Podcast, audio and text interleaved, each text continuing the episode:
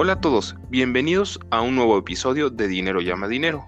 Mi nombre es Ahmed González y nos acompaña mi socio, el mago financiero Jorge Ercambrak. El día de hoy te vamos a platicar sobre uno de los temas más solicitados y esperados, acciones y ETFs. Hola a todos, esperemos que se les cumplan todos sus propósitos financieros este año. Ahmed, qué gusto saludarte el día de hoy. En el episodio 7 te dimos una breve explicación sobre los principales instrumentos de inversión y como bien mencionó Ahmed, hoy te platicaremos sobre dos instrumentos que pueden potencializar tus inversiones de manera muy interesante. Estamos hablando de las acciones y los ETFs. Antes de seguir con este episodio, te recomendamos que vayas tomando nota, ya que posee información muy interesante y hay muchos conceptos que te sugerimos no te pierdas. Pero primero que nada, vamos a ver un poco de números sobre las acciones y los ETFs. Me parece perfecto. Bueno, pues la acción más barata que puedes comprar en este momento en México dentro del índice de precios y cotizaciones es NEMAC, con un precio de únicamente 5 pesos con 71 centavos por acción, mientras que la más cara es Electra, con un precio de 1.319 pesos con 68 centavos por acción. Mientras que en las acciones del mercado internacional puedes encontrar acciones tan caras como Amazon, que cuesta una acción 64.550 pesos, mientras que la más barata es GGA, o bien Gold Group Mining, una empresa minera canadiense, con un precio de 57 centavos por acción. El primer ETF de la historia fue el SPDR, el cual salió al mercado el 23 de enero de 1993 y este replica el comportamiento del SP 500. En 2018, el 17% de todo el dinero que se manejaba en el mercado bursátil de Estados Unidos estaba en los ETFs. Para entender este dato mejor, para el 2019 había más de 6.970 ETFs en el mundo. Vamos a empezar a hablar sobre las acciones. Recordando lo que habíamos explicado en el episodio 7, una acción es una parte de la empresa que tú adquieres a un determinado precio. Por lo tanto, en cuanto adquieres acciones de una determinada empresa, te conviertes en socio de la misma. Pero, como socio, tu rendimiento estará determinado por cómo le vaya a la empresa. Las acciones se pueden clasificar de muchas maneras. Nosotros en Dinero Llama Dinero las podemos clasificar en dos tipos principales, las de crecimiento y las maduras. Las acciones de crecimiento son empresas que están empezando a posicionarse en el mercado. Por lo general tienen propuestas innovadoras y por lo mismo su crecimiento puede ser exponencial. Por darte un ejemplo, no sería raro que una empresa de este tipo pueda crecer 2, 4, 10 veces o más su valor en un año. Otra característica que tienen estas acciones es que no pagan dividendos, es decir, como van empezando, sus ganancias suelen reinvertirlas dentro de la misma empresa para seguir desarrollando nuevos productos o nuevas líneas de servicio. Un ejemplo perfecto de una acción en crecimiento que además está súper de moda es Tesla. Esta empresa liderada por Elon Musk ha tenido un crecimiento a un ritmo impresionante aunque todo lo que está generando Tesla lo esté utilizando para desarrollar nuevas tecnologías en sus autos e invirtiendo en desarrollo de otras compañías del mismo Elon Musk, como pueden ser SpaceX, The Boring Company, Neuralink, entre muchas otras. Por otro lado, tenemos las acciones maduras, que son empresas que ya han pasado por esa curva de crecimiento y ya tienen productos bien posicionados. Por lo general, son empresas ya estables y su rendimiento no es exponencial, pero sí posee una mayor consistencia. Además, algunas de estas empresas otorgan un premio por ser socio de ellas, y son los llamados dividendos, es decir, cada determinado tiempo nos pueden pagar cierta cantidad por el simple hecho de ser dueños de la acción. Claro, siempre y cuando la empresa reporte ganancias. Un ejemplo perfecto para este tipo de acciones puede ser Coca-Cola, la cual es una empresa que va creciendo con los años y adicional nos paga un dividendo por tener sus acciones. Bueno, hasta ahora ya te explicamos un poco más sobre los tipos de acciones que existen, pero viene la pregunta interesante, ¿dónde las compro?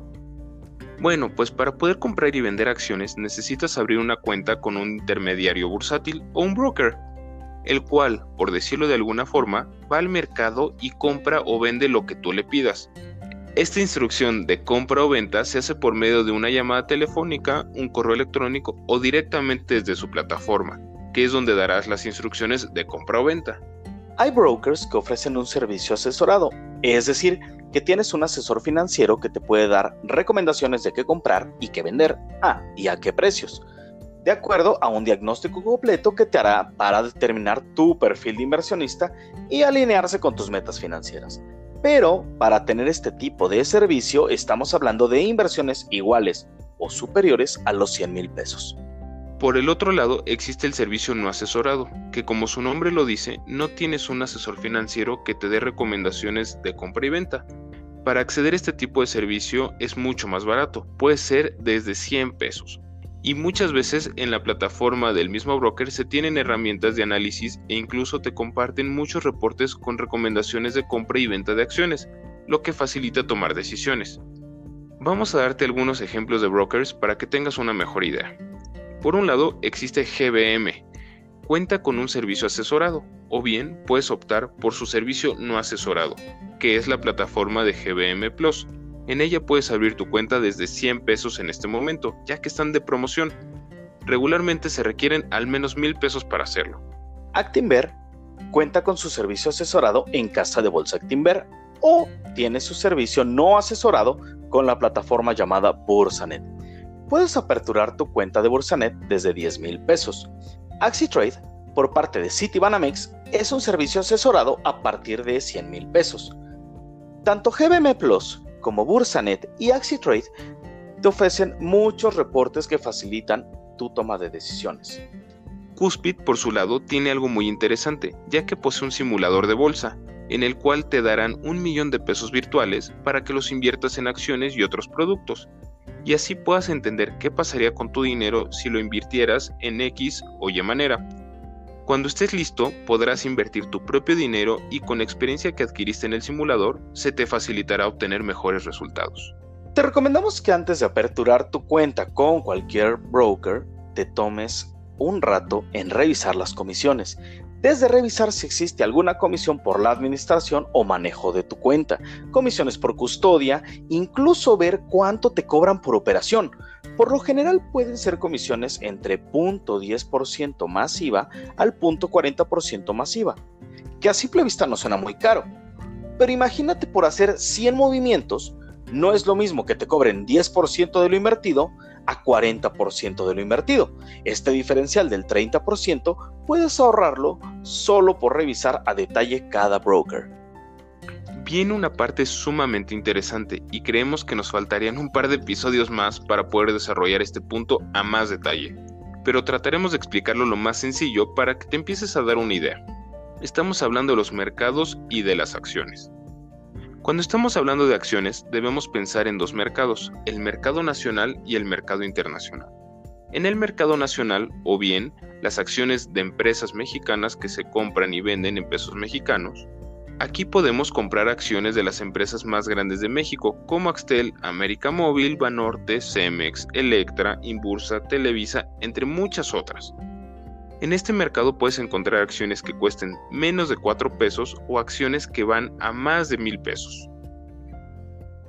Por otro lado está el mercado internacional, que son todas aquellas empresas en las que queremos invertir pero su origen está en otro país.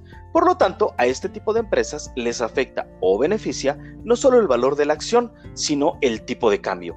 Pongamos un ejemplo. Imagínate que quieres comprar la acción de Disney que hoy en día en Estados Unidos cuesta 177.68 dólares, que en pesos mexicanos al tipo de cambio de 19.93 pesos por dólar, una acción de Disney cuesta 3.541 pesos con 15 centavos. Imaginemos que el tipo de cambio sube a 23 pesos. La acción costaría 4.086 pesos con 64 centavos, es decir, para quien la va a comprar no le conviene que el tipo de cambio suba, pero para quien la tiene y la quiere vender, le conviene que el tipo de cambio suba. Y lo contrario sucede cuando baja el tipo de cambio. Quien quiere comprar le conviene un tipo de cambio barato pero no le conviene a quien quiere venderla o a quien posee esta acción porque la va a vender más barata. Y estas acciones internacionales las podemos comprar en México gracias al Sistema Internacional de Cotizaciones, el llamado SIC. El SIC es un sistema que trae las acciones de otros países a México y de este modo, gracias a nuestro broker, podemos comprar acciones de otros lugares aquí mismo sin necesidad de abrir cuentas en otros países. Pero no todo es perfecto porque desafortunadamente no todas las acciones del mundo las podemos encontrar en el SIC.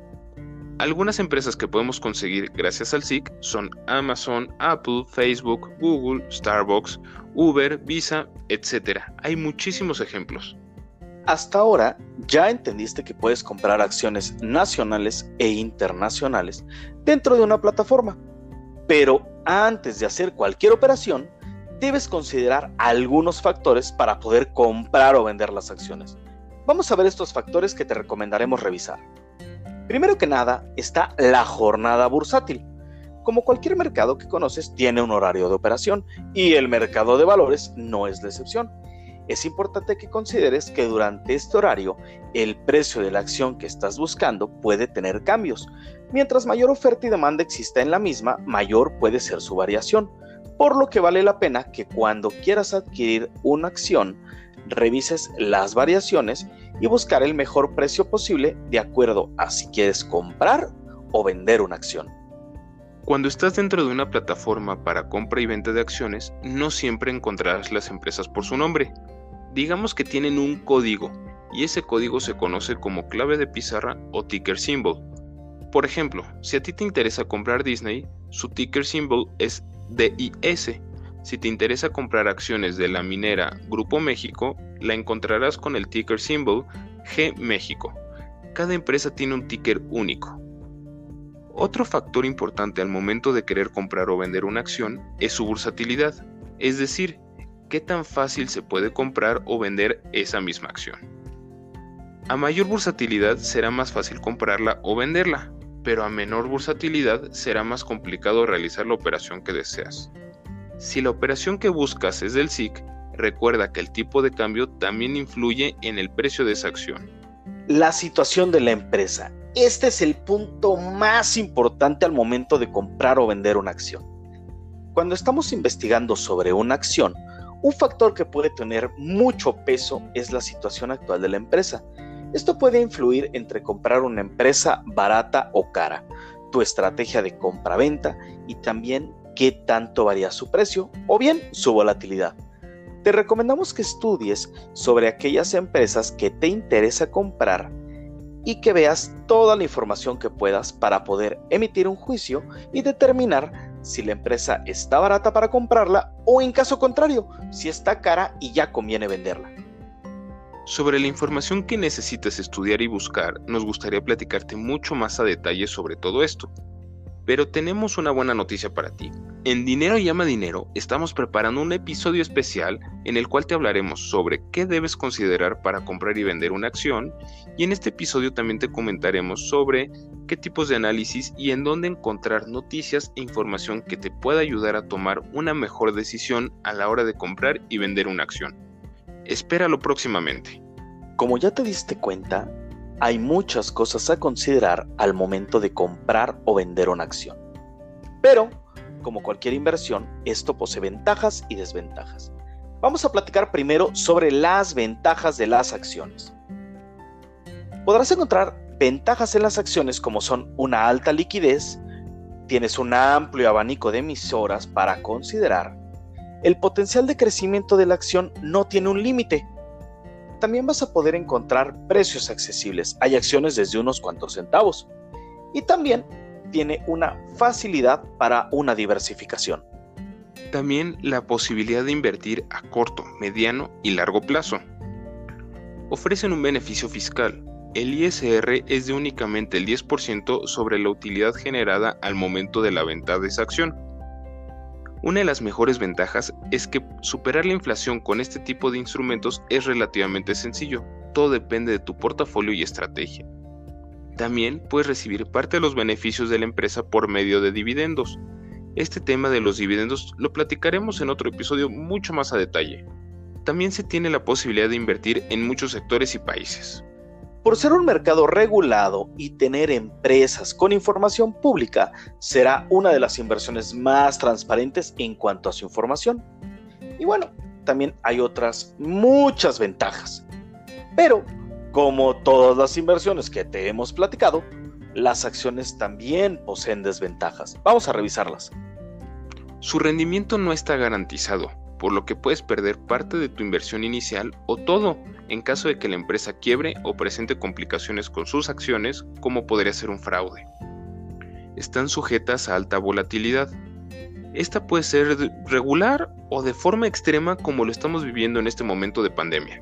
También su valor no siempre depende de los resultados o estrategias de la empresa, también depende de la confianza o desconfianza de los inversionistas.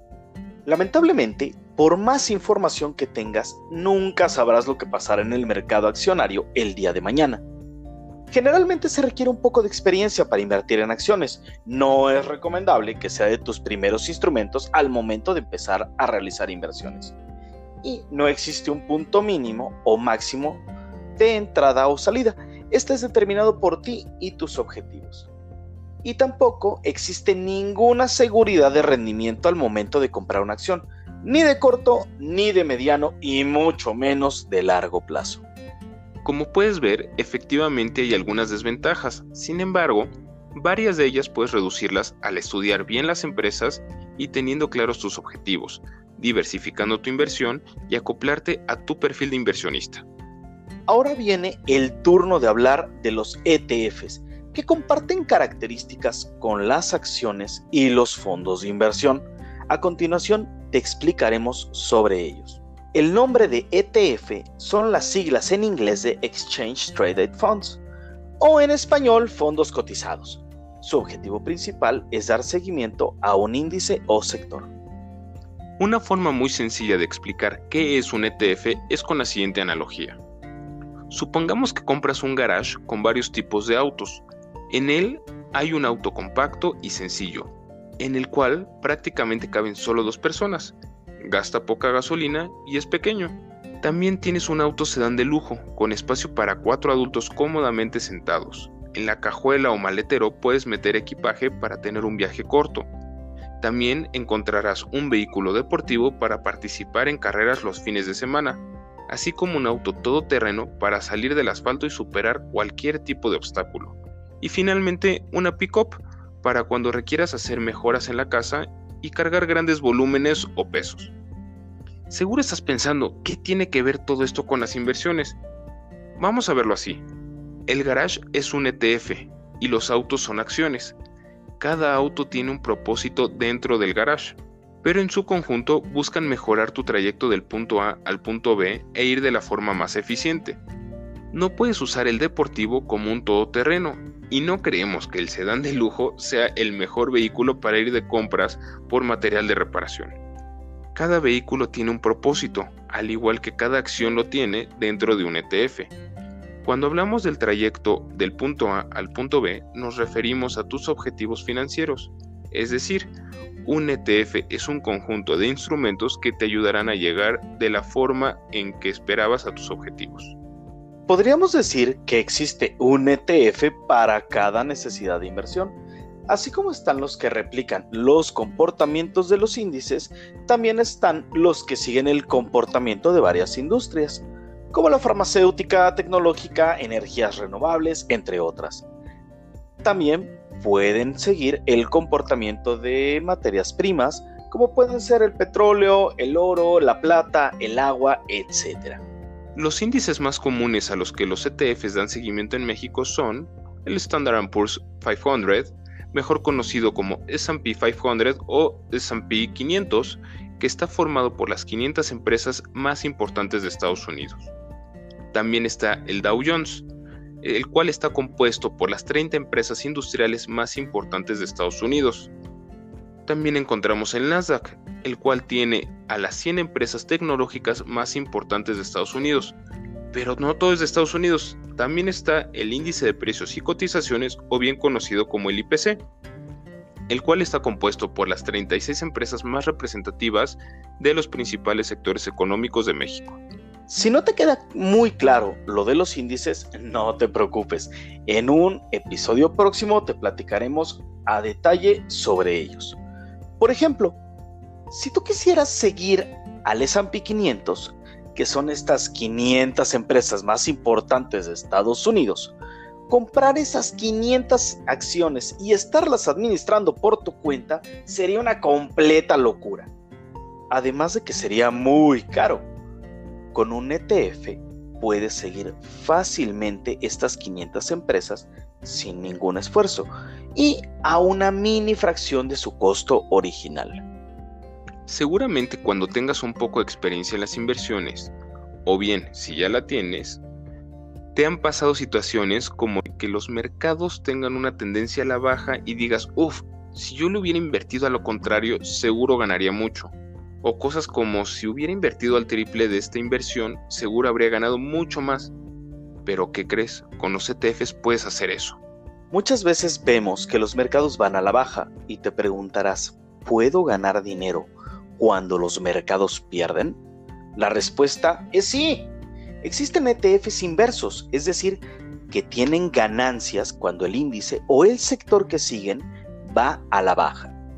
También puede darse el caso en que veas una clara tendencia del mercado, ya sea que subirá o bajará. Cuando tienes esa seguridad de la tendencia que va a tener el mercado, puedes invertir en ETFs que multiplican por dos o tres veces tu rendimiento. A esto se le conoce como ETFs apalancados, aunque hay que considerar que este tipo de ETFs tienen comisiones más altas que los regulares. Y ojo, si te falló la tendencia, tus pérdidas también serán multiplicadas por dos o tres veces. Los ETFs principalmente se usan cuando la estrategia es diversificar el portafolio de inversión a un menor costo, en Dinero llama dinero, consideramos que deberían formar parte de la estrategia de cada inversionista. Los ETFs son muy parecidos a los fondos de inversión, ya que combinan acciones o bonos en un solo producto. Sin embargo, cada uno tiene su uso. Mientras que los ETFs buscan replicar un índice o sector de la mejor forma posible, los fondos de inversión generalmente buscan superarlos. Los ETFs regularmente tienen costos de administración más bajos que los fondos de inversión, generalmente van del 0.03% a 1%, lo que los convierte en una excelente opción para diversificar a un bajo costo, mientras que los fondos de inversión poseen costos de administración que generalmente rebasan el 1%. Los ETFs se compran y venden también como si fueran una acción, lo que los convierte en instrumentos fáciles de usar aunque no por eso debe pensarse que son para usarse a corto plazo, generalmente son usados para estrategias a largo plazo. Puedes encontrar ETFs emitidos por el mismo gestor que buscan replicar un mismo índice, uno en pesos y otro en dólares, el cual se verá afectado positiva o negativamente por las variaciones en el tipo de cambio. Todos los ETFs que están listados en el SIC se ven afectados por el tipo de cambio porque están en monedas extranjeras, mientras que los que están emitidos en pesos no tendrán esas variaciones. Para invertir en ETFs, al igual que con las acciones, se requiere un broker o casa de bolsa. Los ETFs operan durante el horario de operación de la jornada bursátil, que al igual que las acciones es de 8.30 de la mañana a 15 horas, esto en México. Cuéntanos en nuestros distintos canales en qué acciones y ETFs te interesa invertir, así como qué sectores te llaman la atención. Si te quedó alguna duda, háznosla saber y con gusto te la resolveremos. En Instagram, encuéntranos como Dinero Llama Dinero, todo junto y sin espacios, o escríbenos al correo contacto dinero llama dinero gmail.com. También puedes hacernos llegar tus comentarios, dudas y temas de los que te gustaría que habláramos en futuros programas. Puedes escucharnos en Spotify, Apple Podcast y Google Podcast. Nos escuchamos en el siguiente episodio para seguir hablando de finanzas personales. Recuerda que las finanzas no es un tema complicado, depende de quién te lo explique, y para eso existe Dinero llama dinero.